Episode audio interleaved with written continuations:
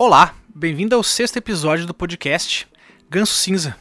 Hoje com a gente trouxe uma grande amiga minha, uma grande inspiração, Bruna. Como é que tá, Bruna? Estou bem. E aí, Rodrigo, como você está? Aqui é tipo um talk show. Ou estou me sentindo muito honrada. Eu nunca imaginei que eu ia participar de um podcast. Mas vou dizer que eu sempre quis, tá? Porque eu adoro contar histórias. Principalmente a minha história. Não, e, e é uma puta de uma história. É uma puta de uma história. Uh, pra quem não conhece a Bruna, eu conheci essa guria lá na informática da URGS. Foi o que, 2014 ou 15? Eu não sei muito Por bem. aí. E era uma pessoa que tava como eu tô mais ou menos agora, sem meio saber o que, que vai ter pela frente.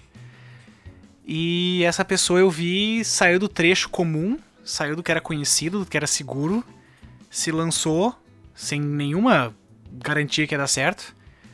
E hoje é uma pessoa bem sucedida. Ela comprou um carro com teto panorâmico, acho que isso quer dizer que alguém deu muito certo na vida.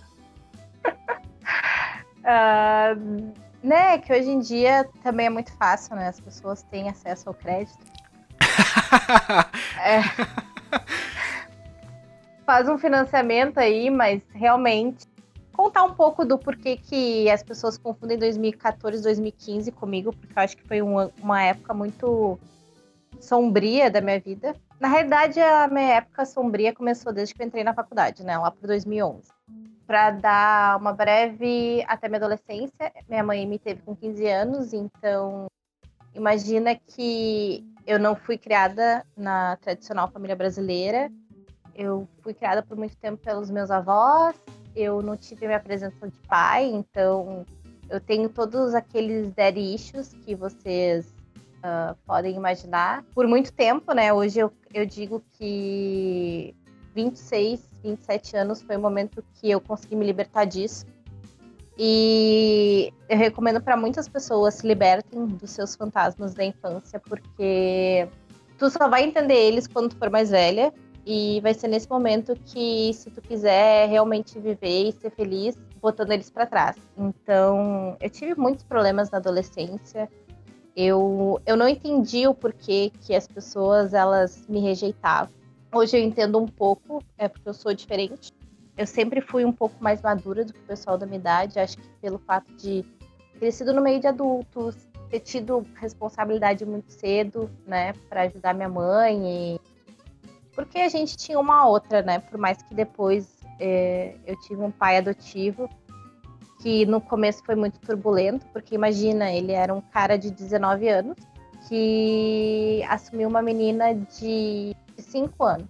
Então, imagina a cabeça dele, né? Eu com 19 anos, eu, sei lá, eu não sabia fazer a contabilidade da minha casa, não sabia fazer nada. Ele tava com uma casa, quase casando, né? Então, foram vários problemas na adolescência né, por questão dessa, desse meu amadurecimento precoce. E daí eu cheguei na faculdade foi o primeiro momento em que eu fui livre, porque meus pais sempre me deixaram muito muito presas, exatamente por eu ter sofrido muito. Então, hoje eu vejo que eles estavam certos, tá, gente? Porque talvez eu só tenha chegado aqui porque eles realmente me deixaram nessa linha. Então, perdoem seus pais, tá? Eles tentaram fazer o melhor. Acho que isso é muito importante como conclusão, porque eu também tive dois, dois pais que deram o seu melhor e fizeram, acho que, um baita trabalho, mas foram extremamente rigorosos com certos aspectos que eu consideraria paulativos, eu consideraria pessoais. Eu acho que faz parte de fazer pazes com o teu passado, tu simplesmente entender que essas pessoas também não faziam noção do que estava acontecendo. Meus pais me tiveram com 28, né? Então um pouco mais tarde mas eu considero não não sei se estavam tão preparados assim como amadurecimento pessoal e amadurecimento como casal, porque eu há poucos meses atrás estava na idade em que meus pais me tiveram. E eu estava completamente perdido. Apesar de que meus pais não tiveram que passar pelo processo da faculdade, né, processo da, da academia, uh, eles simplesmente entraram numa carreira qual tinha que ter domínio com inglês, soft skills, mas depois de terminar o ensino médio de estudar um pouco, ambos conseguiram entrar nessa carreira e ficar nessa carreira. Meu pai ficou até a empresa deixar de existir e minha mãe saiu antes devido justamente a ela ter tido um derrame e tal e, e ter sido aposentada precocemente. E eu vejo que eu não tenho muita noção do que, que do que, que, me aguarda. Eu vejo que todos os adultos, né, isso acho que foi parte de, de, me tornar. Eu ainda não me considero um adulto, né, não tenho minha própria casa, mas eu vejo que faz parte do proto-adulto ele saber que todo mundo à volta tá perdido, tá todo mundo sem saber o que fazer, nada vem com manual. É importante fazer as pazes e deixar o passado para trás, porque enquanto tu continuar com esse sentimento de mágoa, desafeto, rancor, dor. Enquanto o passado ainda conseguir, conseguir te fazer chorar, eu acho que tu tá preso. Eu acho que tu não segue em frente. Tu tem que olhar para ele, fazer as pazes e acho que assim tu consegue seguir em frente. Eu acho que é uma função de todo adulto, né? Ainda mais pessoas que vão pra terapia, pessoas que querem né, curar essa ferida. Tu tem que fazer as pazes com o passado, porque a infância não é fácil, acho que pra ninguém, por mais que tu tenha tido dinheiro ou não, tu seja branco ou preto, homem ou mulher, acho que tu, tu chegar a ser adulto e se dar conta o quão a tua infância é, te moldou e o quão é importante tu quebrar esse molde e te tornar quem tu realmente quer ser. Isso, é, eu acho que é exatamente. Eu acredito que a gente é amigo exata, é, porque nós pensamos muito igual em certos quesitos, né? Porque eu brinco às vezes que eu, eu vejo algumas coisas do, do Rodrigo e eu vou assim, ó, cara, por que a gente é amigo? Porque eu acho que a gente se respeita. E, tipo assim, eu posso. Cara, uma das coisas que é a melhor coisa de poder é. Cara, eu discordo contigo. E a vida segue. Entendeu? Uhum. E a gente pode ter uma discussão, que hoje é muito difícil. É, isso é complicado, cara, mas é, uh, eu tava falando com um amigo meu justamente sobre como é que ele. como é que tu molda uma relação e tal. E o episódio 4, eu acho que foi, foi sobre amizade. Sim. E, cara, é, é basicamente isso, né? Tu tem que admirar a pessoa, tem que achar ela interessante e tem que respeitar ela. É, é o básico, né? Se todo mundo conseguisse. Não, tu não precisa admirar todo mundo à tua volta, né? Mas se tu já conseguisse ter noção que tu tem que respeitar o próximo o mínimo possível, a gente já teria discussões muito mais frutíferas hoje em dia, né? As pessoas não conseguem mais discordar e pensar, ok, isso não foi um ataque à minha pessoa ele só tem outra opinião e no fim das contas, todos aqui somos vítimas de algum processo, entendeu? Então não tem porque a gente acabar de ficar puto um com o outro. Exatamente, até porque tu acaba se limitando, né, quando tu vive numa bolha, uhum. onde as pessoas só concordam contigo. Então, tu acaba não conhecendo novo, né? A gente estava ali falando sobre respeitar o passado, então realmente hoje a Bruna de hoje respeita a Bruna do passado perdoou tudo que aconteceu com ela. Então, em 2011 eu entrei para a faculdade, né? Vivi essa vida louca aí. Ah, poder beber, poder sair, poder ir em festa, coisa que eu nunca podia. Eu realmente, eu só fui beber, gente, foi com 18 anos. Então, assim, enquanto meus colegas, eu me lembro que eles viajavam para praia com 14, 15 anos, viviam bebendo. Eu fui fazer isso nos meus 19, 20. E, e eu acabei tendo uma liberdade. Tanto que às vezes eu olho para minhas fotos dessa época e eu vejo que eu era livre. Eu fiquei com quem eu tinha que ficar, eu transei com quem eu tinha que ficar, me arrependi. Eu tinha uma autoestima péssima, né? Eu me achava horrível. Eu lembro que os meus colegas de faculdade me chamavam de Bruna Gorda. E eu realmente acreditava nisso né? Então, que eu era gorda, que eu era feia. E hoje eu vejo que eu não era gorda, eu era muito bonita, mas eu acabava sendo intoxicada por isso. Então, eu aceitava muita coisa, então eu me relacionei com muitas pessoas que me magoaram demais. E daí também, depois da terapia, tu vê que tudo isso é questão de dar issues, porque, né? No final, como a gente falou, tudo vai ser por conta do que tu passou na tua infância, hum. né? E chega um momento em que tu precisa quebrar esse ciclo, que é, como o Rodrigo falou, tu precisa se perdoar, perdoar o passado e seguir em frente. Então, ali por 2014, 2015 foi um segundo salto. Assim. Eu comecei na engenharia, na URGS, né? Eu não tinha nada a ver com engenharia. Entrei na engenharia porque minha mãe é engenheira. E eu falo que o meu grande sonho é agradar minha mãe, porque ela é minha minha fonte de inspiração, assim, ela é uma pessoa fora de série, porque por N motivos. Ela tomou conta da casa dos pais, ela abraçou muita coisa E quando todo mundo disse que não era para ela ficar comigo, ela falou: não, eu vou ficar. E ela abriu mão de muita coisa. Então, eu sei que se hoje eu tenho isso aqui foi porque ela abdicou e ela acabou se colocando em segundo lugar para que eu pudesse ter a oportunidade de estar aqui. Eu achava que era, eu precisava fazer isso por ela. Inclusive, eu vou me formar na URGS por causa dela, né? Porque se não fosse por ela, eu, eu iria para qualquer outra universidade. E eu já disse para ela. É, voltar para depois de ter saído da, da URGS, tu tu voltar para URGS requer de fato uma determinação muito grande, porque eu cheguei muito perto de sair muitas vezes e se eu tivesse saído, eu acho que não voltava não. Então, né? É que eu acho que no final, eu acho que eu nunca saí, sabe? Eu sempre deixei um pouquinho do meu. Agora eu quero fazer outro curso, né? Todo mundo fala, ah, mas por que tu não termina a ciência da computação? Porque tu precisa terminar a ciência da computação, porque falta pouco. Daí eu penso assim, cara, não. porque eu fui muito mal recebida pelos meus colegas mal recebida pelos meus professores. Eu nunca vou esquecer que teve um professor que chegou e falou para mim que eu nunca ia ser ninguém, que eu era extremamente medíocre. Hoje eu entendo que, por um lado, ele tinha razão, eu não queria ser ninguém daquela forma. Naquele Sim. lugar. Realmente eu era medíocre. Mas é porque eu tava no lugar errado. Eles estavam te avaliando basicamente como alguém avalia um peixe pela sua habilidade de escalar árvore. E eu sempre fui meio fora do padrão da informática, não só pelo fato de eu ser mulher, né? Sim. Eu era comunicativa, eu, eu conversava com as pessoas, né? Era uma coisa. Hoje eu acho até que o perfil tá mudando da computação. Acho que a computação tá sendo muito mais difundida e aberta e as pessoas estão tendo a oportunidade de, de entender que a computação não é um bicho de cabeças, né? E não deveria ser, né? Eu acho que teve um dos episódios que alguém falou que o programador nada mais é que o peão, né?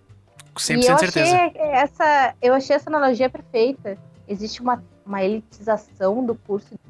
Acho que isso é um fenômeno da, da, da exatas, assim. É, a engenharia, a, a, a, física não, porque eu acho que as pessoas que entram na física, tadinha, elas são muito doidas, então acho que elas não têm noção de que elas poderiam se mistificar desse jeito. Mas eu vejo todo engenheiro, todo cara da computação como, caralho, eu, eu, eu, eu sou foda porque eu sou da engenharia. Nossa, eu faço bem entregar, tripla. É, é, é, não, é esse é o ponto, né? Eles não fizeram alguma criação prática, algum projeto que desenvolve como pessoa, que desenvolve eles como, como engenheiro, sabe? Eles não têm um hobby, eles não levam para casa. Não, eles fazem as cadeiras da faculdade, entendeu? Eles fazem cálculo, física, e aí fazem a cadeira obrigatória, fazendo prova do semestre passado e pronto. Trust me, I'm an engineer. Pô, cara, sabe? Isso é, isso é muito raso, velho, sabe? As, acho que isso, e gera um problema também, porque as pessoas que não entram no curso não entram porque acham que não são capazes de entrar, entendeu? Porque o curso tem que ser de todo mundo que é foda e, e é muito crânio, nerd, geek. Cara, no final das contas, cara, é, cria-se uma expectativa falsa, entendeu? Cria-se uma ilusão e cria-se na, na ECP, pelo menos, uma das maiores taxas de evasão de curso da URGS, entendeu? Porque justamente ainda tem uma imagem foda, a pessoa entra com aquela imagem e no fim vê, não, irmão, Tu, tu ser nerd é uma coisa, mas uma coisa é tu curtir a página do I Fucking Love Science no Facebook, outra coisa é tu chegar aqui e tu se comprometer a, a fazer isso aqui direito, entendeu?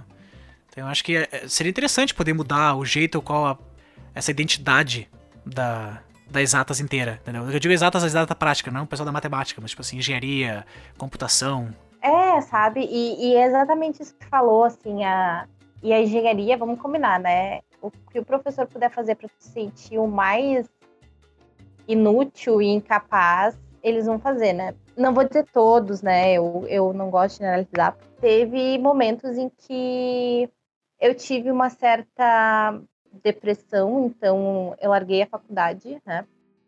Acho que eu posso falar aqui, né? Eu não, eu não escondo isso de ninguém, mas aos meus 14 anos eu acabei me relacionando com um menino que tirou fotos peladas, né? Fotos minhas, né? Que eu estava nua. E isso é um isso foi um fantasma que me assombrou até a época da faculdade. E mais ou menos 2014, 2015, eu falo que foi um tempo sombrio, foi porque um dia eu briguei com uns colegas meus na fila por conta de uma Coca-Cola, tá? Olha só, nível. e eu vi que eles ficaram bravos. E sabe quando tu sente que eles vão fazer alguma coisa contigo? E naquela época eu jamais entrava no Facebook pelo computador. E eu não sei porquê eu resolvi entrar. E daqui a pouco do nada meu Facebook desloga e diz que teve um acesso na Holanda. E depois disso, acho que tinha tal da hashtag eu mereço, eu não mereço ser estuprada. E postar nas fotos com eu mereço ser estuprada. Credo. E, e daí, no momento, eu entrei em choque, ficou pouco tempo no ar, mas foi o suficiente para vários colegas verem, para minha família ver. Então, assim, meus pais nunca tinham visto, então meu pai ficou chocado, né? Foi muito ruim, então foi um momento que eu fiquei meio off da faculdade. E foi a primeira vez que eu saí para trabalhar. Então, em 2014, foi a primeira experiência profissional. Eu tranquei a faculdade no semestre e fui trabalhar numa empresa. Uh, fui trabalhar programando Java, né? E, cara, foi muito bom para mim. Eu acho que eu cresci muito naqueles seis meses. Pena que o dono da empresa acabou adoecendo de câncer e no final do ano ele faleceu e a empresa acabou indo junto, né? Que chato. Exatamente. E daí em 2015 eu voltei para URGS, né? Não sei, não, não me sentia mais pertencendo àquele lugar, sabe? Não sabia se era aquilo que eu queria fazer, se eu estava feliz com aquilo, né? A, a minha vida estava andando completamente sem rumo, então eu ia para aula, estudava, passava nas cadeiras, mas tá, e o que vai trazer de bom para mim, entendeu? Sim. E eu queria alguma coisa a mais, eu, eu tava inquieta, eu eu tinha problemas de relacionamento com meus pais, né? Porque e a gente pensava muito diferente. E hoje eu entendo que eles estavam certos pelo lado deles, eu estava certo pelo meu. Mas se a gente queria ter uma boa convivência, era o momento da gente se separar, né? Ali já a relação não estava mais saudável. E é aquilo, como qualquer outra relação, quando não está saudável para os dois lados, a melhor coisa é cada um ir para o seu lado. Então, a partir de 2015, que foi quando eu conheci o Rodrigo, eu comecei a questionar muita coisa da minha vida. E, nossa, tô no quinto, nem me lembro que semestre que eu estava na faculdade. E, cara, não, não sei o que eu quero, não sei se é isso que eu quero. Uh, eu quero jogar truco, né? Eu quero ir para festa, eu quero eu quero sair de casa, eu quero ter um trabalho, eu quero ser independente, eu quero ter minha liberdade, eu quero poder chegar em casa. E, cara, um dos meus maiores problemas era eu não podia chegar em casa e falar no meu sofá. Hoje, adivinha qual é a primeira coisa que eu faço no meu apartamento? Eu chego em casa, um dia fudido, eu simplesmente sento no meu sofá e foda-se, porque é o meu sofá. E eu comprei. com o meu dinheiro. Entendeu? Sim. Então, assim. Cara, eu não tô afim de lavar louça hoje. Foda-se, a louça vai continuar na pia. Entendeu? Ah, eu tô afim de dormir no sofá hoje. Eu vou dormir no sofá. E, cara, essa sensação de liberdade, ela é fantástica. Por exemplo, assim, eu me lembro que o meu pai não deixava andar sem sutiã em casa. Cara, hoje eu posso andar pelada se eu quiser. Maravilha. Inclusive, eu sou conhecida como a vizinha pelada do prédio, né? Porque eu esqueço, eu esqueço a janela aberta. Então, assim, todos os meus vizinhos já devem ter me visto e visto o Lucas, tá? Porque nenhum dos dois se importa muito. Mas... Eu não ia me importar em ver o Lucas pelado também.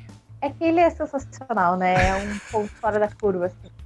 Eu acho muito engraçado porque tudo de homem feio que eu peguei na minha vida, daí veio ele pra, pra fazer a balança, sabe?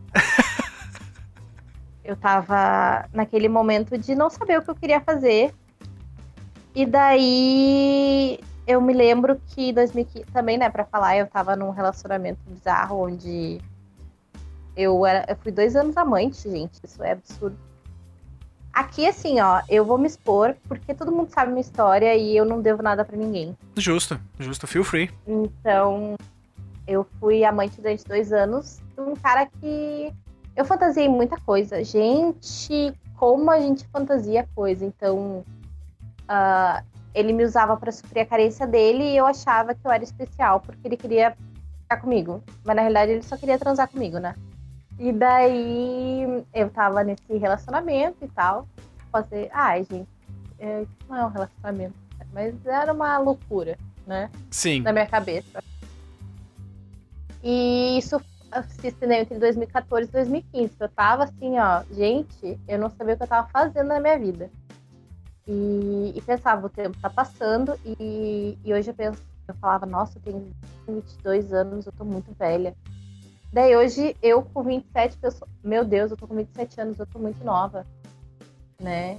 Então, é muito engraçado ver como tua uh, teu parâmetro muda depois que tu acaba vivendo mais coisa e vendo mais coisa e ver que tem muita coisa pela frente ainda. Uhum. Porque exatamente na faculdade te vendem que com 21, 22 tu tem que estar tá já se formando e tem que ter ido saindo de casa e tal.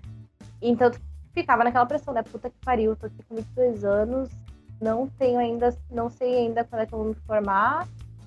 E caralho, não sei quando é que eu vou sair de casa, porque eu não tenho nem perspectiva de ter um emprego. O que, que eu vou fazer na minha vida? E daí, em 2015, na verdade, já era 2016, né? Uh, eu sempre viajava com os meus pais nas férias. Então, chegou 2016, a gente foi pra praia, lá pra Santa Catarina, e a gente ficou numa uma pousada e tinha uma, uma mulher lá, mais ou menos da idade da minha mãe, e como eu falei, minha mãe tem 15 anos a mais que eu só. Então chega um momento em que as idades já não fazem mais tanta diferença. Uhum. Então eu acabei ficando muito, muito amiga da, dessa, dessa mulher, enquanto o filho dela brincava com a minha irmã. Né, eu tenho uma irmã de agora 10 anos e eu estou chocada porque eu vi ela ontem e ela está usando sutiã. Então. Gente. Sim, eu estou chocada. É, acho que tá? eu fui atrasado então. É... Não em relação ao sutiã, em relação Cara, à puberdade, mas tudo bem, né? É, tu entendeu, né? E daí ela chegou e ela falou uma coisa muito importante para mim. Porque eu conversei sobre minha história, sobre meu pai, né? Sobre esse aquele relacionamento doentio que eu tava tendo, de ser amante e tal. E ela disse assim: ah, a gente acaba sempre repetindo nossas histórias. E só a gente pode ser responsável por não repetir elas. E, cara, eu peguei aquilo como conselho. E em 2016 foi bem na época que deu aquele temporal fudido que acabou com Porto Alegre, sabe? Cara, pra mim e isso é todo temporal, mas tudo bem. Não, mas foi aquele que caiu, Árvore na Redenção. Ah, sim. E a gente tava em Santa Catarina. E a gente voltou, acho que uns dois, três dias depois do temporal. Isso foi um pouquinho antes do carnaval. Me lembro que eu cheguei na sexta-feira, antes do carnaval. Então, sábado, porque meus pais. Isso é muito estranho, porque eu sou muito da festa, muito de loucura, muito de tudo. E, e os meus pais são pessoas que, se eles puderem, eles passam tempo inteiro em casa. E eu não sei como eu pari da minha mãe, né? É, é muito estranho. Eu ainda acho que a minha mãe ficou assim por conta do meu pai, tá? Porque eu acho que minha mãe era bem festeira. Faria sentido. E eu acho que ela se reprimiu, mas isso não tem nada a ver comigo, né? Ela que traz os problemas dela, eu já tenho. Mas refletiu em ti como pessoa, então eu acho que de uma certa maneira faz parte dos problemas também. E daí eles não gostavam de praia no carnaval, então a gente voltou logo que veio o carnaval para aproveitar Porto Alegre vazio. E, cara, era sábado de carnaval e eu com aquilo na cabeça. E daí eu cheguei em Porto Alegre, né? E eu pensei assim, não, cara, eu preciso uh, mudar a minha história, né? Quebrar o ciclo e pensar em mim. Então agora eu vou ficar sozinha. Vou aprender a não ter que correr atrás de alguém, seja uma amizade, seja um relacionamento. Agora eu vou viver comigo, de bem comigo e eu vou numa festa, eu quero dançar, eu quero, né, me divertir. Uhum. E não tinha ninguém conhecido. Meus amigos tudo viajaram. Eu lembro dessa época porque 2016, nessa parte de fevereiro, eu não tava nem no Brasil. É, exatamente, entendeu? Então, tipo assim, ó, não tinha ninguém, no, não tinha ninguém em Porto Alegre, tá? É porque a gente vivia tempos áureos em que todo mundo podia viajar, né? E tinha uma festa no finado beco, que na época já tinha virado anexo.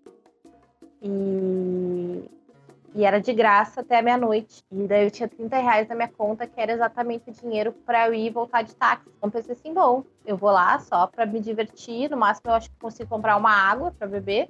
E já era. E daí eu fui tentar achar umas pessoas meio conhecidas assim para ver se alguém ia. Daí ninguém me falava nada e eu sou uma frequentadora assídua da rede social Twitter.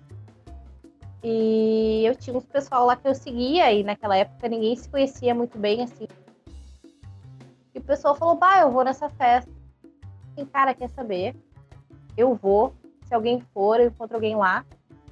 E foi isso. Daí eu cheguei lá sozinha, fiquei um tempão sozinha na festa. E uma das DJs eu conhecia. Então eu fiquei ali em cima no, no, no som e dançando e tal, e conversando com ela. Aí chegou um momento que eu pensei, ah, vou procurar pra ver se o pessoal foi, né? Chegou lá. E eu vi quem? Eu vi a pessoa mais maravilhosa dessa vida, que é o Lucas. E em 2015, né, um pouquinho antes, num fute do bem que a gente ia, que é um futebol beneficente, ele acabou derrubando cerveja na minha bolsa. E eu acredito muito no destino, né? Então era o destino já dizendo, ó, oh, você tem alguma coisa para ficar junto. E nesse fute do bem eu tinha ido por conta daquele relacionamento uh, doentio que eu falei para vocês, tá? Ele ia estar tá lá e a gente tava brigado, não sei porquê. E eu queria ver ele, né? Porque a namorada dele morava no interior, então ele passava o verão inteiro fora, na casa dela. E, e eu sabia que era dezembro de 2015, era a única oportunidade que eu ia ter de ver ele. Então eu fui. E daí, nesse momento, eu tinha ido conversar com alguém, e bem na hora que eu passei, uh, a mesma pessoa que me convidou para ir na pra, que falou que ia na festa, né, no, no anexo, ele tava de, de arreganho com o Lucas. E o Lucas jogou cerveja, só que a cerveja, ao invés de cair no cara, caiu na minha bolsa. E naquele momento eu olhei pro Lucas e eu tentei puxar papo e do meu jeito. E ele não me deu entrada nenhuma. Graças a Deus, né? Porque ele tinha namorada. Então, assim, sei que o Lucas é um garoto muito correto. Parabéns, parabéns. Mas eu tentei. Mas eu tentei de tudo, viu? Ah, mas ele não me deu. Ele foi do jeito que todo mundo acha que ele é, que ele é estúpido. Ele estúpido. tipo assim, tá, ele falou assim, ó, o que, que tu quer mais que eu faça? Quer, eu levo pra casa e limpo. Ele falou bem assim. E daí, em 2000, daí, no, voltando, né, uh, voltando pro carnaval, eu vi ele. Falei assim, nossa, se lembra de mim? Derramou cerveja na minha bolsa. E ele falou sim. Só que, tipo assim, ó, ele foi super frio comigo. E eu não sei porquê meu cérebro tinha suprimido que ele tinha uma namorada. Então eu falei assim: bom, é hoje que eu vou beijar a boca dele. Eu investo e... a determinação. E daí, beleza, tava todo mundo lá, tinha um grupo de cinco, seis pessoas. E eu dançando do meu jeito lá, bem espontâneo. E eu pensei assim, bah, ele não vai me dar entrada. Mas eu vi que ele tava melhorando dançar, então fiquei dançando lá, né? E chegou um momento em que a gente ficou sozinho e tal. E eu, com a minha baixa autoestima ainda, né? Cheguei e falei para ele: tinha um, um gordinho com a gente. E daí uma gordinha puxou ele. E daí eu falei assim: bah, tem que ter coragem. E, e o Lucas olhou pra mim assim: é, como assim? Ah, tem que ter coragem pra ficar com uma gordinha, né? Tipo eu, assim. Daí ele falou: ah, tem que ter coragem pra ficar contigo. E eu, sim. E daí ele ficou comigo. E daí vocês devem estar se questionando por que, que tu tá perguntando por isso. Por que, que tu tá contando a história do como tu conheceu teu namorado? Porque foi aí que a minha vida começou a virar. Então a gente começou a ficar. Eu mentia para os meus pais todo fim de semana que eu ia dormir na casa de uma amiga minha. E todo sábado a gente se encontrava. O Lucas tinha acabado de terminar o namoro dele, então foi um tempo bem louco, assim que a ex dele foi muito presente no, no nosso início de relacionamento. Uhum. Inclusive, ah, essa história tu lembra.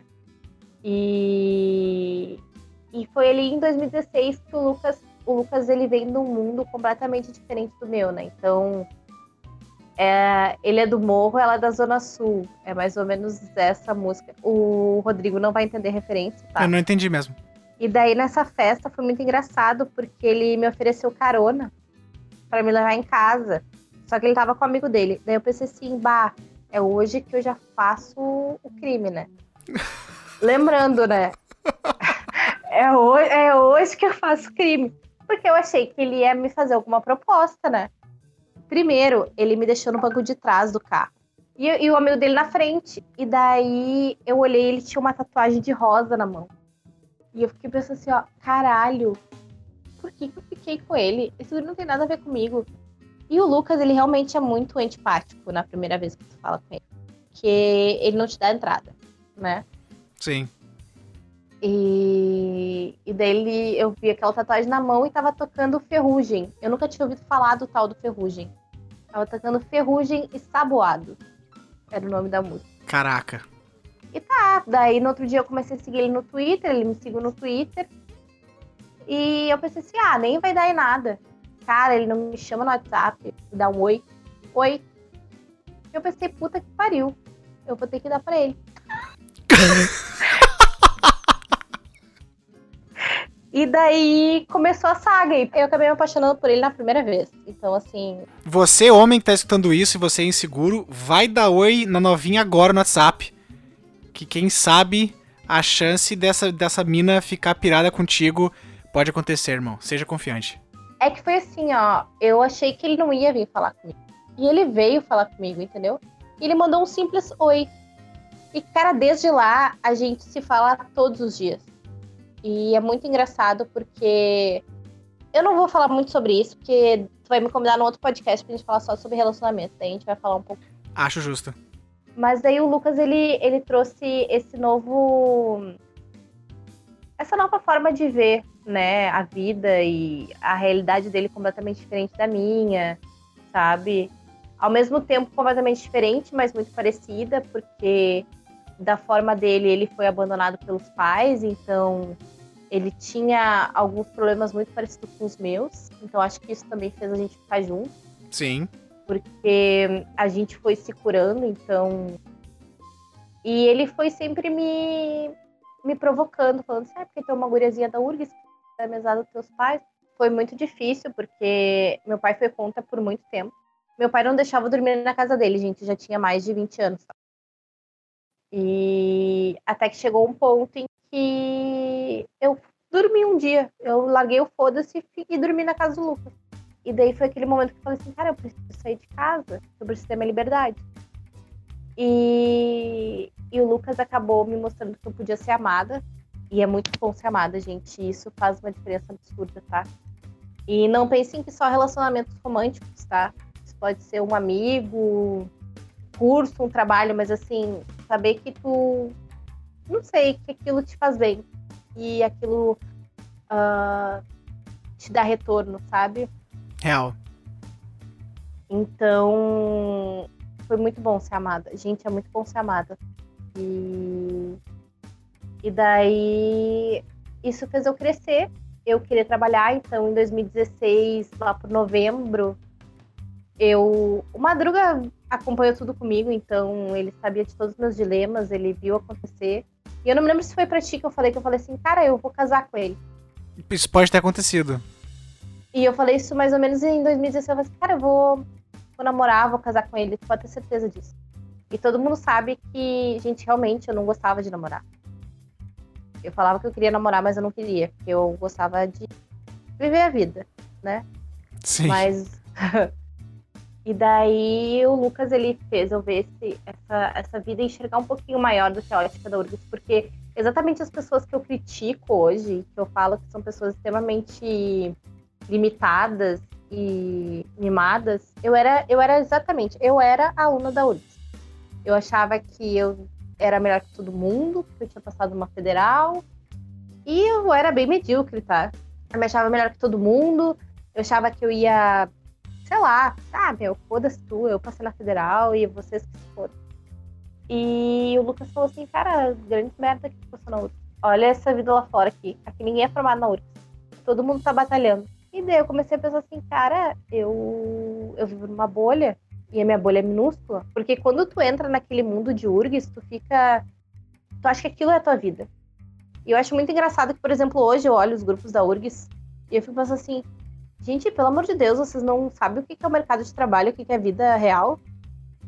Porque, ai, meu professor, porque isso é muito difícil, ter cinco cadeiras. Eu fico assim, ó, meu filho, eu tenho que. Eu tô com meta, eu tenho que botar uma contratação num canal, num aplicativo, eu preciso fazer isso em uma semana. Então a gente precisa desenvolver, uh, achar os pré-requisitos, segmentar público, coisa em uma semana, meu filho. O que, que são cinco cadeiras?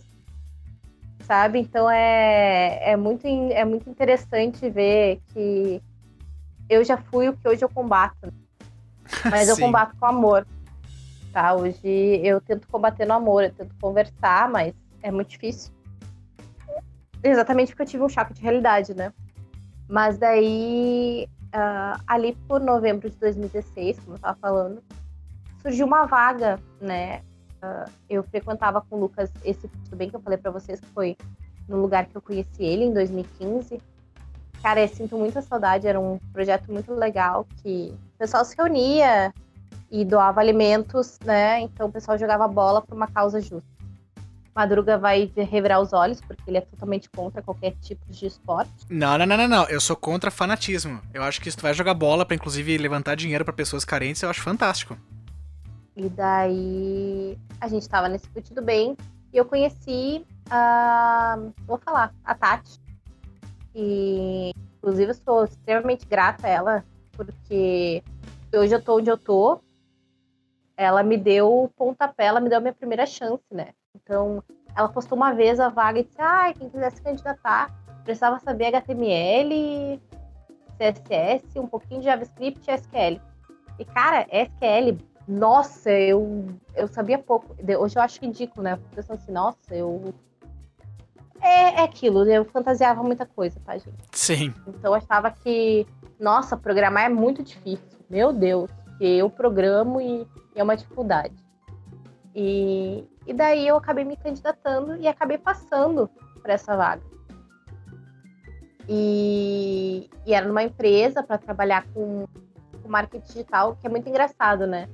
Uh, as empresas grandes como Oracle, Salesforce, elas acabam criando uma ferramenta que se chama Marketing Cloud, então é a nuvem de marketing, né? Uhum. Uh, para profissionais do marketing, mas ela é completamente técnica e precisa ter desenvolvedores para ela, tá? Então, o profissional do marketing raramente consegue usar a plataforma, né? Uhum. Pensando num profissional de marketing raiz, né? Não um profissional que tem algumas noções de tecnologia. Sim. Uh, então eu era o profissional de tecnologia que absorvia as demandas de negócio, então todas as estratégias e desenvolvia isso dentro das linguagens próprias da ferramenta, né? E eu comecei a trabalhar com a Latam, né? E meus primeiros clientes foram chilenos, então eu trabalhava só com eles. E aí começou meu primeiro desafio, né? Porque eu tive que aprender espanhol em três meses. Então Uh, foi muito bacana porque eu conheci o Chile por causa disso. Foi minha primeira viagem internacional, inclusive. Uh, então foram quase dois anos assim de muito aprendizado. De cara, eu formei a equipe aqui em Porto Alegre, então eu era a única pessoa da área em Porto Alegre, né? E, e eu acabei trazendo outras pessoas e hoje existe uma área consolidada do que eu fazia na empresa, né? Uhum. E, e eu acho muito engraçado que em todo lugar que eu passo eu acabo deixando alguma marca. Então, assim, eu sempre fui muito dedicada e eu acho que pela vontade de eu querer uh, ser alguém e porque eu realmente me, eu sentia prazer em trabalhar. Então, assim, eu aprendi as coisas muito rápido. Eu desenvolvi as coisas muito rápido. Então, eu não sabia muito de SQL. No final, eu já estava fazendo queries absurdamente complexas né? Tava falando espanhol e eu falava espanhol assim, como se fosse português. Tanto que a minha amiga que foi trabalhar comigo lá, ela me conhecia antes, ela me conhecia da, da, da SIC, né? Da, da competição. Uhum. E ela falou assim, nossa, Bruna, nem sabia que sabia falar espanhol. E eu falei, cara, tive que aprender aqui. Só que uh, era um ambiente muito tóxico. Como toda a equipe que trabalhava a Latam estava em São Paulo, então só eu estava aqui. Então acabava, uh, eu organizei toda a equipe, eu fiz a Latam aumentar o contrato dela e ter mais pessoas dentro da, da nossa empresa trabalhando para eles. E na realidade quem teve o reconhecimento foi uma outra pessoa porque ela vendia o meu trabalho como se fosse dela. Né? Dado a distância e o fato de eu ter um chefe que ele era muito uh, limitado, porque ele era um cara que ele era muito bom técnico. Não acho que acho que não tenho o que dizer do lado técnico dele, mas ele, como gestor, era muito limitado.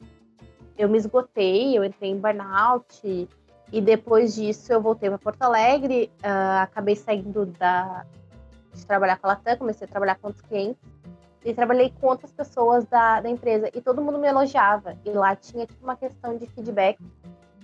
Tu podia dar anônimo para os teus colegas de trabalho e eu recebi vários nessa época. E nesse momento eu resolvi transitar de carreira porque assim, ai, cara, eu não quero só desenvolver.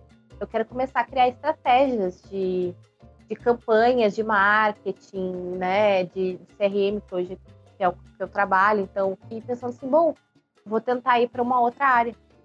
Só que nessa outra área uh, tinha a pessoa essa que usou do meu trabalho, então todo mundo sabia que eu tinha alguns atritos com ela.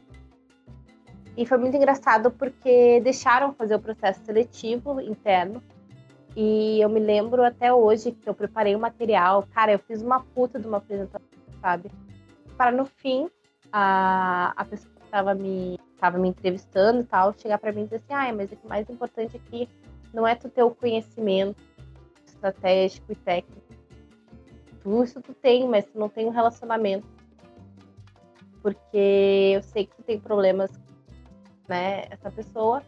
E, cara, não, não tem como encaixar nessa. E daí o meu chefe me chamou no Skype e falou que eu era uma pessoa que tinha muitos problemas de relacionamento e é muito engraçado porque hoje eu sou conhecida exatamente porque eu tenho uma facilidade de trabalhar em equipe e de fazer com que o ambiente seja mais amigável para as pessoas. Então, uh, nem sempre acreditem no feedback que vão dar para vocês, tá? Eu acho que uma das coisas que eu aprendi na vida é ouça feedback e se for teu, pega. Se não for teu, let it go. Eu acho que um mês depois eu fui demitida. Então eu fui demitida sendo uma das melhores pessoas da área. E, e é aquela máxima, né? A gente é contratado pelo skill técnico e a gente é demitido pelo skill comportamental. Então, Sim. realmente eu já não me encaixava mais lá. E eu já estava de saco cheio. E me fez crescer muito. E daí eu fui para essa outra empresa, que era uma empresa do ramo da educação para fazer um pouquinho diferente do que eu fazia, né? Era trabalhar com base segmentada e tal. E no final, assim, uh, eu tinha um chefe que era muito fraco. Nossa, muito fraco. E eu acabei indo para um call center. Então eu trabalhei, acho que uns quatro, cinco meses dentro de um call center. Call center é complicado, cara. Puta merda. Martina também trabalhou com call center e ela fala umas coisas que tu fica, meu Deus do céu. E exatamente. E assim, é um outro mundo. É uma outra realidade. E eu acabei trabalhando com pessoas que uh, não estavam no mesmo. na mesma vivência que eu. Então, o call center, ou tu tem pessoas muito mais velhas, ou tu tem pessoas muito novas sabe? Real. E, e pessoas marginalizadas. Então, assim, tinha muito. Uh, muitas mulheres trans, muitos homens trans, porque é o único local que, que não acolhe, né? A gente não pode dizer a palavra acolher, mas é o único local que aceita essas pessoas trabalhando, exatamente porque elas são expostas. ela vai trabalhar só com a voz. É, entendeu? A empresa não arrisca a imagem dela com o público ao expor essa pessoa, então ela pode deixar ela trabalhar lá sem problema nenhum.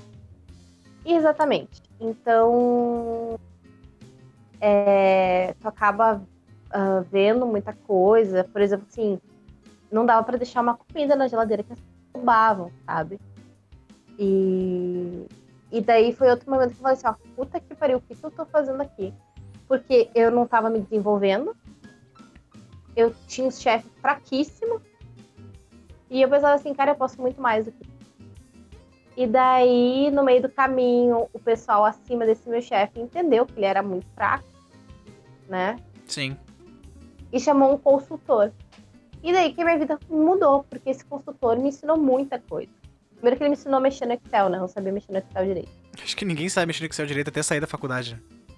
É, e daí eu, eu aprendi a mexer no Excel e ele me mostrou o que, que são as uh, as regras de negócio do call center e como que tu cria uma base segmentada e como que tu faz uma estratégia de ligação e tu tem vários tipos de célula dentro de um call center. E, e, isso foi muito importante porque, assim, a minha área, que é a área de CRM, né, que é de relacionamento com cliente, ela foi originada do SAC, e daí, depois de um tempo, me tiraram do call center e eu fui de novo para a empresa. E daí lá eu comecei a assumir todo o processo de automação das, das regras de relacionamento e tal. E um cara não gostou disso, porque assim, é... ele não ele não entregava e, e eu digo, tá? As pessoas quando vêm com esse papo de startup para mim, de empreendedor, eu acho os caras uns ridículos tá? Vou ser bem sincera. ah, é porque eu trabalhei numa, numa empresa nos Estados Unidos, né? Eu adoro arriscar. E daí ele, ele por exemplo, ele adorava fazer call em inglês com o pessoal do, do suporte da, da nossa ferramenta. Ele ficava falando inglês no, no trabalho. E, e eu fiquei falando assim, cara, de que, que adianta? Ah, trabalhei lá na fui no Google, meu Deus, e vi o Vale Silício, o cara não conseguia colocar uma automação de pé com as regras corretas de negócio. Então, assim, então, assim, o que te faz ser uma pessoa muito qualificada é força de vontade e queria fazer. Entendeu? Então, o cara pode ser o cara mais pica das galáxias. Não vai. Uh, se ele não tiver visão, ele só tem diploma. Eu falei isso pra minha ex e eu falei isso pra minha atual também. Eu falei, cara, não te impressiona com os caras na entrevista que fizeram o intercâmbio em tal país, fizeram o Ciência Sem Fronteira, fizeram. foram fazer um. ah, passar alguns meses para lá fora. E essas pessoas fizeram todos esses tipos de expansão nos seus currículos justamente ao custo de alguma coisa. E muita gente foi ao custo do dinheiro do pai, ou algum programa do governo. Tu chegar no emprego e conseguir uma vaga e mostrar skill não tem relação com quantas viagens tu fez ou quantos cursos tu fez. Tem relação com quanto tu te liga e te esforça. Quer dizer, idealmente numa entrevista a qual consiga pegar isso, né? Então, é, eu já vi muita gente se impressionar fácil, assim, ah, os concorrentes eram, é, bah, o cara da URGS e bate a mestrado e fez o intercâmbio em tal lugar. Cara, tu se esforçou, tu construiu esse currículo, tu tem experiência, sabe? Tu tá ali dedicado, tu tá afim de, de dar o teu sangue para fazer esse, esse, começo da empresa e mostrar serviço. Relaxa que o entrevistador tá procurando isso, ele não tá procurando quem tem um Instagram com mais foto lá fora, entendeu? É, e, e tem muita questão assim, ah, o cara tem mestrado, mas o cara não consegue trocar três frases, sabe? Não tem soft skill. Então, assim, Toca o telefone, o cara gela. Nenhuma. Não tem nenhuma, entendeu? Por exemplo, assim, ó, quando eu tava no call center, até atender clientes eu tive que atender, entendeu? Sim. E, e isso vai te criando uma certa uh, experiência que o intercâmbio não vai te dar.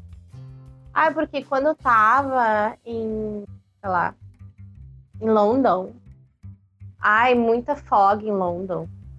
Cara, sabe? Muita fog tipo, em London. Entendeu? Ah, eu vou ter que twittar isso, peraí. E, e daí as pessoas acabam se atendo, ah, porque eu estava em Londres, porque fui para Paris, porque isso, aquilo.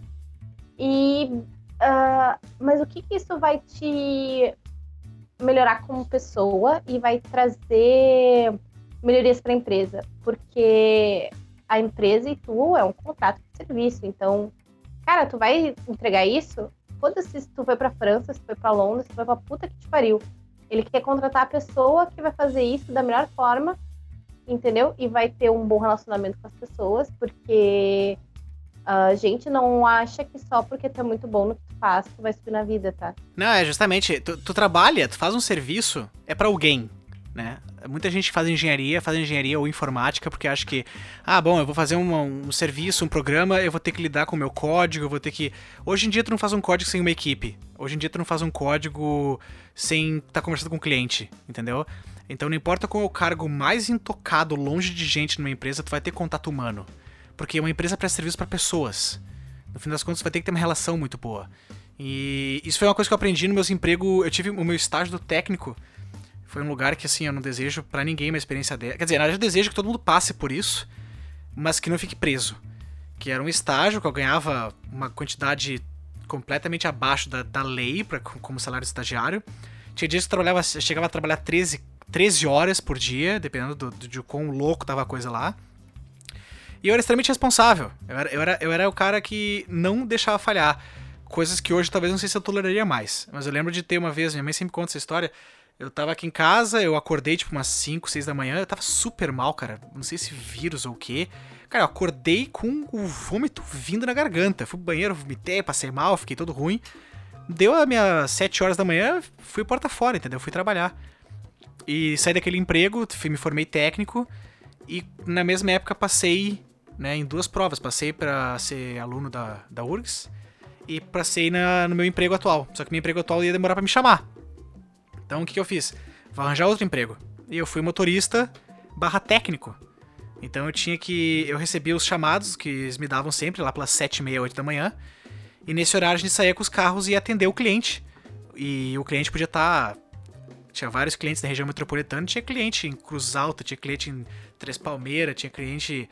Uh, eu, nunca, eu nunca cheguei perto da região das missões, mas já fui até Rio Grande, já fui até o norte do estado. E, cara, aquele foi o emprego onde eu mais cresci como profissional. Não foi agora tendo contato com professores na faculdade, oportunidade de estudo e com meu canal e, e, tendo meu hobby. Foi naquela época. Porque eu tive que lidar com gente, eu tive que lidar com emergências que às vezes, obviamente, podiam ter arriscado minha vida em alguma situação. Mas. Cara, foi incrível. Eu tava lá, eu tava, eu tava em Cruz Alta, eu tava em Santa Cruz, eu tava, eu tava em Rio Grande e rolava emergência. Era eu olhando pro cliente tendo que resolver, entendeu? Eu tinha que tratar o cliente bem, eu tinha que comunicar com ele, eu tinha que resolver o problema, eu tinha que não ser um problema. Então eu falo que, cara, o cara precisa de uns empregos desse assim para ele valorizar depois, entendeu? E saber que o, o que precisa não é tu ter o conhecimento em eletrônica. Isso aí na hora que você tentar fazer o meu serviço lá no cliente, beleza. Usar meu trabalho em eletrônica, meu conhecimento em eletrônica. Depois eu levantava, todo o resto do processo era humano, entendeu? Tu tem que prestar aquilo pra alguém, tu tem que estar tá ajudando alguém, nem que seja teu chefe. E eu vejo que o aluno de engenharia ele cai muito nesse conto de, ah, eu não sei lidar com pessoas, então eu vou, sabe, eu vou, eu vou para número, eu vou para projeto. Isso é errado. Só que que tá, quem vai te demandar são pessoas. E e a gente cai nessa falácia do que, nossa, mas eu vou mostrar meu trabalho e eu vou ser reconhecida. Não. Tu vai ter que ter relacionamento, o teu chefe tem que gostar muito de. Porque é o que eu te digo, eu era muito boa no que eu fazia nas outras empresas. Mas por que, que eu não cresci? Porque eu não tinha um bom relacionamento com as pessoas que eu precisava ter. Todo mundo gostava de mim, menos as pessoas que iam me promover. Sim. Então eu nunca ia crescer, entendeu? E, isso são coisas que tu vai pegando, assim. Uh, não adianta trabalhar ao máximo. Tu precisa te vender. E eu fui entender isso agora. Então, eu sempre que eu entrego alguma coisa, cara, eu faço estardalhaço, eu faço PPT, e, e, eu falo por que, que eu fiz e, e, mostro o resultado, essas coisas assim, sabe? Entendeu? Eu, tô, eu nunca tinha trabalhado com sistema financeiro e, cara, eu sou uma das pessoas que mais sabe sobre os produtos do banco. Então, assim, tu quer crescer, tu quer uh, quer se destacar é, é tu ir atrás do que tu gosta. E eu não me lembro se foi na hora que a gente estava gravando ou não que eu falei, mas uh, tu entender que tu não pode seguir numa profissão só. Então, assim, hoje eu trabalho com CRM, mas se eu tiver que trabalhar com programação, eu vou trabalhar. Sim. Entendeu? Se eu tiver que trabalhar com ciência de dados, eu vou trabalhar. Entendeu? Hoje eu estou muito focada em CRM porque, cara, é os holofotes, entendeu? É o que uhum. tá pegando, é o que tá, é o que tá em evidência.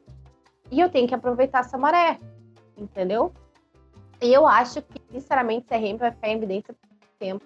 Dado que hoje tu tem tudo na palma da tua mão, então uh, eu falo que esses, esses modelos de negócio que vendiam mais caro, eles não vão mais se sobreviver. Porque tu vai lá, dois cliques, tá na Amazon, tu compra pela metade do preço, entendeu? Sim. É uma questão de relacionamento, então acho que eu vou continuar nessa, hum, nessa profissão por um bom tempo ainda, né? E principalmente porque eu não faço só o relacionamento. Eu trago o mundo técnico porque eu tenho que automatizar o processo de relacionamento, então eu tenho que, dado toda a inteligência de segmentação do cliente, eu tenho que criar uh, as bases, automatizar esse processo, porque, né, uma coisa é tu falar com cinco clientes, outra coisa é tu falar com um milhão. Então, Sim.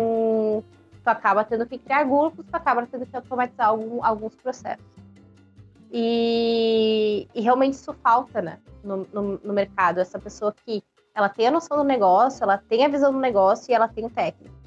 E eu digo que se tu quer ser um profissional hoje de uh, qualificado, que esteja em evidência, é exatamente isso, é tu saber dosar e tu ser o cara de business e o cara de tecnologia. Então assim, tu não te tu não te mexer pros pro diretor lá de vendas em saber falar sobre conversão e saber falar sobre coisas e, e, e com o cara da, da tecnologia para falar sobre o serviço e sobre a API. Então, tipo assim, cara, tu não precisa ser um especialista, mas tu, tu precisa estar tá conversando de igual para igual, sabe? E eu vejo que isso fez eu, eu ser o que eu sou hoje. Então, se eu pudesse dizer para vocês assim, o meu maior conselho é: ninguém é teu inimigo. Aprenda com eles. E assim, quando tu faz teu trabalho bem feito, independe, tu sempre vai ter um espaço. Então, ai, mas é que fulano tá fazendo tal coisa.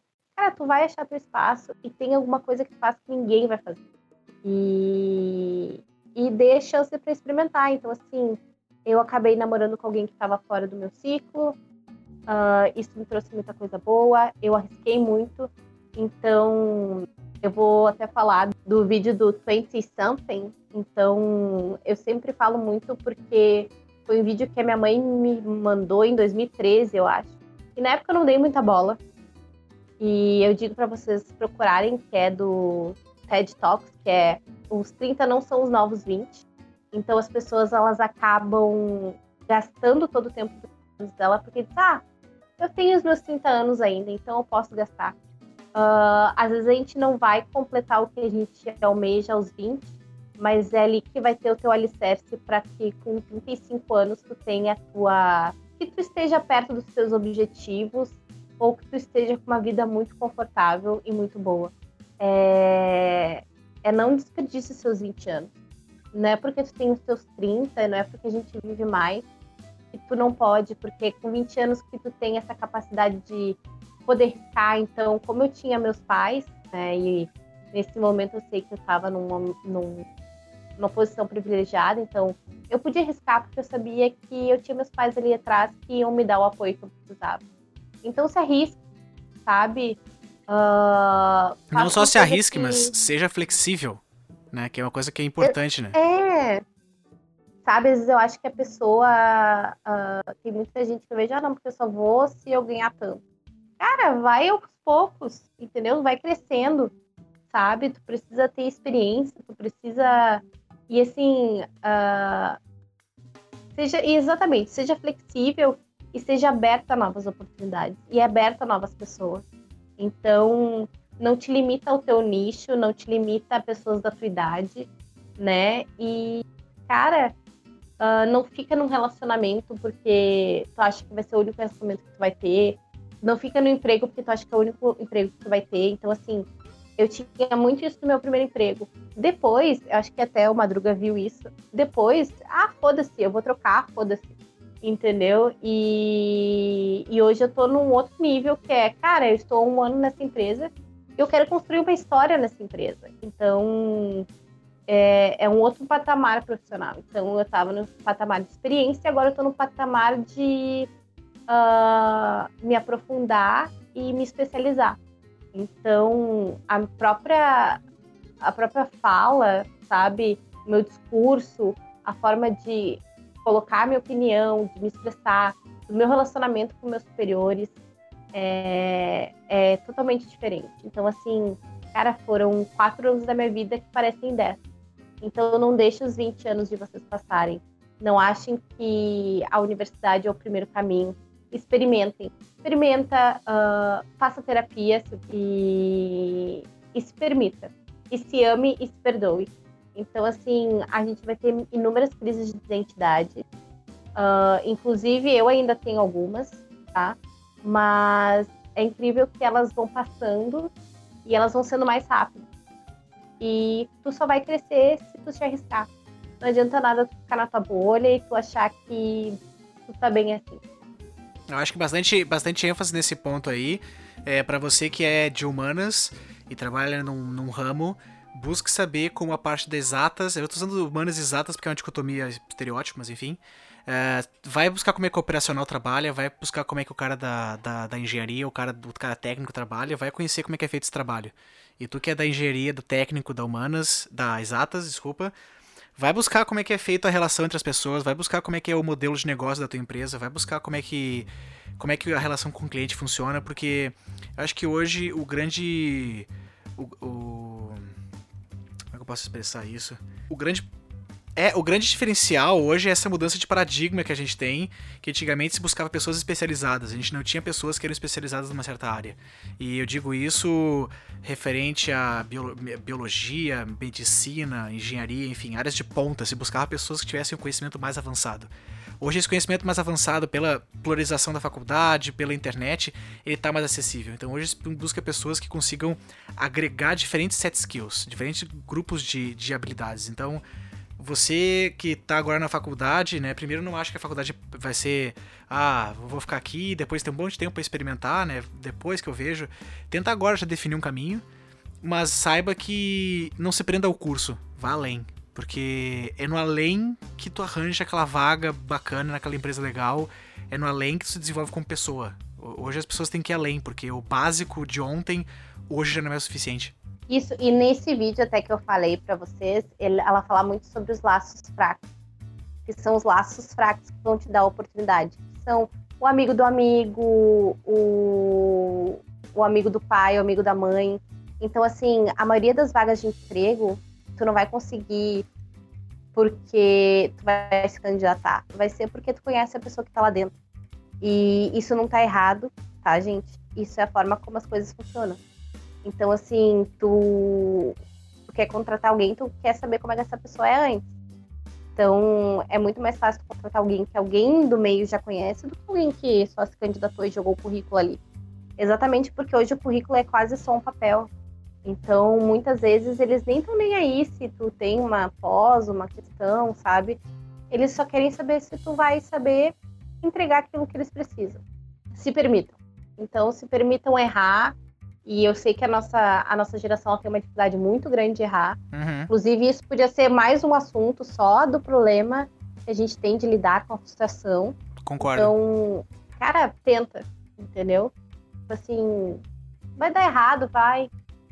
Tu vai ser rejeitado, vai. Eu vi vários não. Mas eu ouvi muito sim. Entendeu? E hoje, por exemplo, eu tô numa empresa que, cara, eu tô. Eu tô há dois, três níveis do presidente, sabe?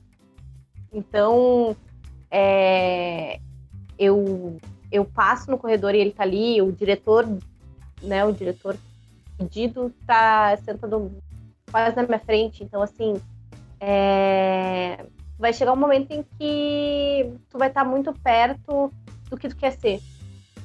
E, cara, isso vai acontecer com 25, 27, 21, 22.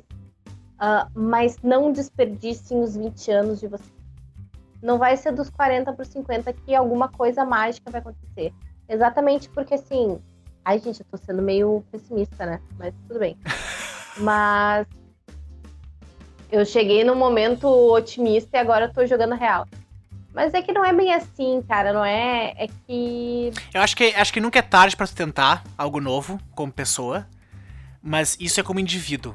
Eu acho que para tu seguir carreira, e para tu construir algo hoje em dia tá tão competitivo que tu não tem a opção de simplesmente começar a hora que quer. Eu acho que é fantástico começar a faculdade aos 50. Minha mãe entrou na faculdade com 53, 52, não lembro, e eu motivei ela, vai, porque isso é crescimento como indivíduo, como pessoa. Como pessoa tem que se desenvolver a vida toda. Até o último dia de vida tem que estar tá se desenvolvendo, se questionando, indo em frente. Mas em questão de carreira, em questão de obter algo em relação à sociedade, não dá para deixar para depois, porque senão pode ser tarde demais. Por isso tu é meu amigo, pelo teu poder de síntese e por saber o que eu quero expressar, que é exatamente isso. é, é tipo assim, ó, cada um tem seu tempo, sim. E eu sou uma que sempre prego isso. Mas uh, tu tem que construir alguma coisa. Tem que te construir. Então, é o momento em que também tu te constrói como pessoa, sabe? Eu acho que até os 18, 19, tu tá ainda formando opinião. Ali pelos 20 e poucos é quem tu constrói quem tu é, né? Então, é, é aquele primeiro passo para dizer, ah, essa é a Bruna.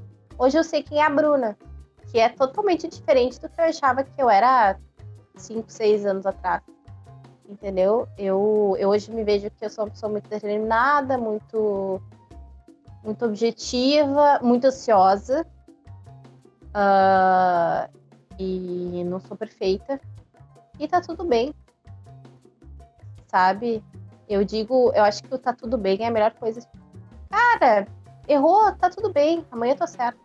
Uhum. Mas não deixe de fazer. Acho que a internet nos deixou muito negativista com tudo. É. Cara, eu, eu, eu vou dizer uma coisa. Se a gente pudesse, eu fazia um podcast eu e tu sobre várias coisas. Vamos falar de Twitter hoje. Vamos falar de Twitter. Meu Deus. Cara, eu ia passar a duas horas falando de Twitter. E sobre a sociedade hoje, a gente a gente está num, num momento onde as pessoas romantizam a depressão e estar em depressão é legal.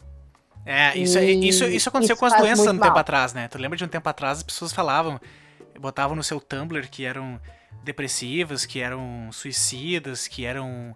E se romantizou isso, né? Eu acho que ao mesmo tempo que quando uma pessoa chega para ti e trata o mínimo que seja de algo mais íntimo, tu se afasta.